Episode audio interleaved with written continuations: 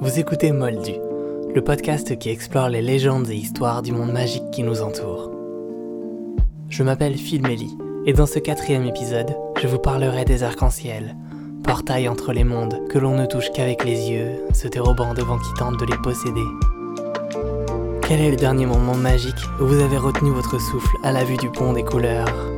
Vous ne rêviez pas, vous n'étiez pas non plus sous les effets du LSD ni dans un film de SF un peu délirant. Non, c'était un arc-en-ciel, tout ce qu'il y a de plus normal. Il en existe depuis que les nuages volent. Les rayons du soleil ont rencontré de l'eau voltigeante.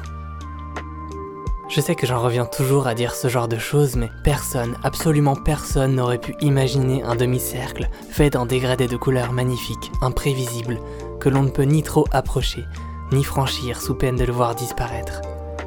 À ce propos, de nombreux contes mentionnent des trésors au pied des arcs-en-ciel.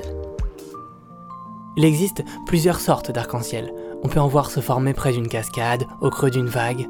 Plus rare, on peut observer des arcs-en-ciel lunaires. Cette fois, la source de lumière n'est pas le soleil mais bien la lune. Autre phénomène encore, un arc-en-ciel peut prendre vie autour de la lune. J'ai pu en observer un il y a peu de temps derrière de fins nuages de dentelle. La lune était presque pleine, entourée d'un arc lunaire, un halo lunaire.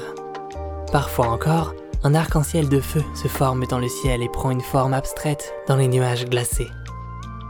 Depuis les premiers temps où l'humain a observé le beau temps après la pluie, les arcs-en-ciel tiennent une place dans les mythologies des civilisations. Petit florilège. Il existe un lien fort entre la terre et le ciel. L'arc-en-ciel est souvent la passerelle, le pont qui relie ces mondes.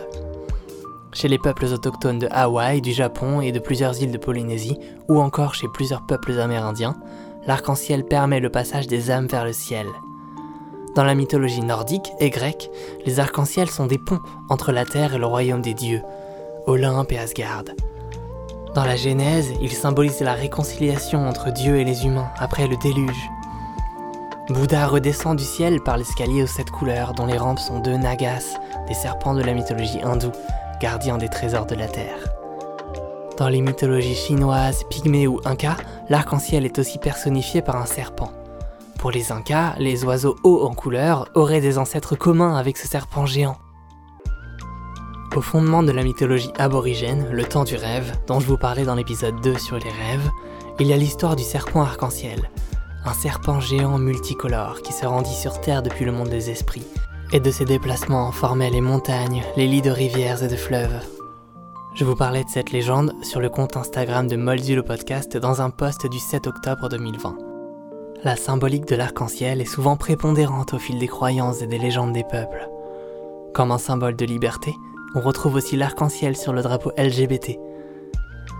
Les arcs-en-ciel sont à l'origine de nombreuses inspirations chez Hendrix, Ella Fitzgerald, Tom York, chez les Rolling Stones et les Pink Floyd, mais aussi chez Nora Jones et son If you want the rainbow, you must have the rain dans la BO de la série Boardwalk Empire. Enfin, comment ne pas mentionner la célébrissime Somewhere Over the Rainbow, écrite pour Judy Garland, enregistrée en 1938 pour le film Le Magicien d'Oz. Somewhere Over the Rainbow, le rainbow comme portail des espoirs et des rêves.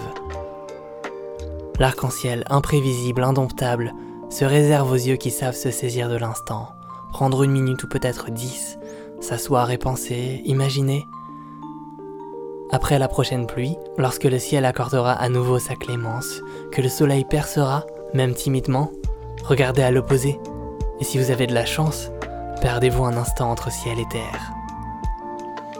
Merci d'avoir écouté Moldy le podcast, un podcast Imago TV écrit et réalisé par Phil Melly moi-même.